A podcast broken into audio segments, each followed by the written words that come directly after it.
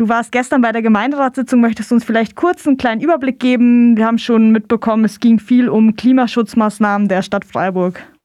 Genau, also du sagst es schon, es ging sehr viel um Klimaschutz, es ging insbesondere viel um den Masterplan Wärme Freiburg 2030, die Klimaschutzoffensive und um die Etablierung eines Klimabürgerinnenrats. Da werde ich vielleicht nachher auch noch ein paar Sätze zu verlieren, weil das wurde auch konkret diskutiert in der Gemeinderatssitzung und nicht nur abgestimmt. Und außerdem ging es um Detailfragen des neuen Stadtteil Dietenbach, beziehungsweise da die Ausschreibung und das Energiekonzept. Ähm, genau, im Weiteren wurden noch ziemlich viele weitere Anträge. Insgesamt ähm, waren da 21 Punkte auf der Agenda gestern, ähm, das dazu besprochen. Und ähm, genau, aber ich würde sagen, die Punkte, die da zum Klima gefallen sind, sind da auf jeden Fall nennenswert, auch besonders, weil da die Diskussionen im Gemeinderat auch ähm, auf jeden Fall vorhanden waren.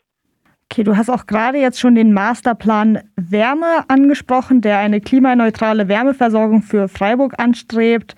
Hm, kannst du uns da ein bisschen mehr dazu erzählen? Bis wann soll das Ganze erreicht werden? Wie soll es umgesetzt werden? Genau, also das ist eine langfristige Strategie zur Wärmeversorgung von allen Stadtgebieten in Freiburg und das wurden jetzt Maßnahmen bis 2030 festgeschrieben. Die Szenarioentwicklung geht dann noch ein bisschen drüber hinaus bis 2050.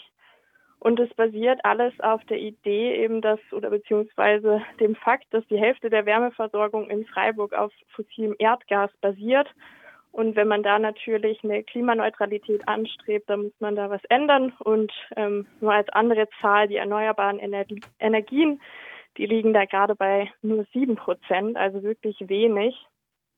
Und das Ziel, könnte man vielleicht so zusammenfassen, ist eine dezentrale Versorgung mit, mit Wärmepumpen in einem größeren Wärmeverbundnetz und auch eben die Nutzung von erneuerbaren Energien beziehungsweise die Nutzung auch von Abwärme und einer Sektorkopplung. Und auffällig ist, wenn man sich das da mal im Detail anschaut, bei der Potenzialentwicklung, dass da vor allem auf tiefe beziehungsweise auch oberflächennahe Geothermie gesetzt wird. Und es wird auch in der, in der Drucksache, die da rausgegeben wird, als erneuerbare Energiequelle gelistet. In dem Kontext hast du ja auch die Klimaschutzoffensive ähm, angesprochen, die gestern auch diskutiert wurde. Was genau beinhaltet die und wie hat die Stadt Freiburg vor, CO2-Emissionen in Freiburg zu reduzieren? Genau, also was da gestern so herausgekommen ist, dass das eigentlich von allen Fraktionen, außer jetzt von der AfD, und das ist nicht der Rede wert, ist, dass ähm, da die Klimaschutzoffensive sehr äh, positiv entgegengenommen wird. Und es wurde auch vermehrt hervorgehoben, dass es jetzt eine Besonderheit ist, dass da eine Planung existiert, die über drei Haushalte, also insgesamt über sechs Jahre geht und dass da auch sozusagen die geldlichen Mittel ziemlich hoch sind. Also da sprechen wir von 12 Millionen Euro vom städtischen Haushalt plus nochmal 8 Millionen Euro von Bund und Ländern und das jährlich, eben dann über die sechs Jahre. Und ähm, genau, da sind also ordentlich Punkte aufgelistet, vielleicht so als ähm, ja sozusagen die Diskussionspunkte, die da so ein bisschen aufkamen war zum Beispiel von einer Stadt für alle, die nochmal darauf hingewiesen hat und es verdeutlicht hat, dass es auch bei diesen Plänen eine Entlastung für KleineinkommerInnen geben muss. Und die SPT Kulturliste hat eigentlich das ausgesprochen, was irgendwie so im Raum steht und irgendwie am Ende auch entscheidend sein wird, dass es nämlich nicht nur darauf ankommt, wie viel Geld da letztendlich ähm, zur Verfügung gestellt wird, sondern was ganz praktisch auch dann mit dem Geld letztendlich passieren wird.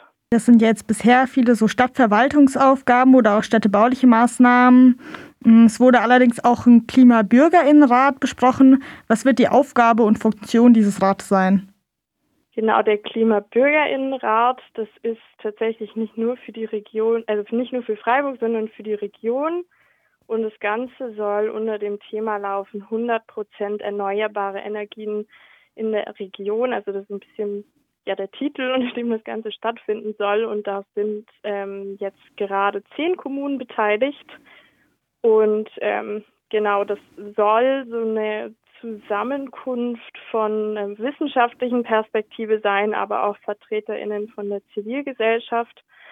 Da fand ich das in der Diskussion im Gemeinderat ganz spannend, weil da so ein bisschen auch die Auffassung davon auseinandergegangen sind, ob das sich eben um sozusagen fachliche Meinungen handelt oder um ähm, zivilgesellschaftliche Meinungen. Auch da der Eindruck, dass es gerade auch, wenn es um erneuerbare Energien oder auch Wärmekonzepte geht, dass da tatsächlich auch ein gewisses Maß an fachlicher Kenntnis irgendwie notwendig ist ähm, wenn es ins Detail geht, und das ist, glaube ich, so der springende Punkt, und da war so auch die Auffassung davon, wie diese Klimabürgerinnenrat eigentlich gestaltet wird, teilweise so ein bisschen in der Diskussion, in dem in der Sache, die da rausgegeben würde, steht, was eben von einer Zusammenkunft von wissenschaftlichen AkteurInnen und der Zivilgesellschaft.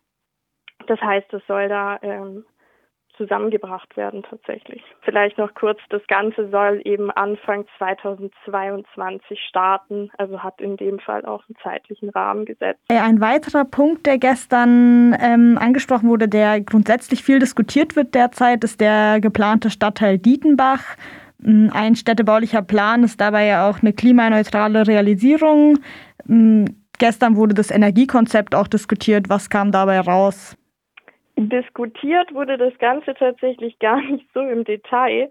Es wurde nämlich primär abgestimmt und was allerdings zu erwähnen ist, ist zum einen, dass ein Antrag bewilligt wurde, unter anderem von den Grünen, einer Stadt für alle, der SPD-Kulturliste, der JUPI-Fraktion Freiburg Lebenswert und der FDP, die nochmal in einem Antrag zum Stadtteil Dietenbach eben nach Detailfragen zum Energiekonzept und der Ausschreibung einer Wärmekonzession nochmal was eingereicht haben und da ging es unter anderem dazu, dass es, was jetzt zum Beispiel bei der Ausschreibung von Wasserstoffproduktion, dass da nochmal eine Zweitmeinung eingeholt werden soll unter diesem Aspekt und zwar von Expertinnen, die das eben ähm, dem Gemeinderat nochmal vorlegen sollen.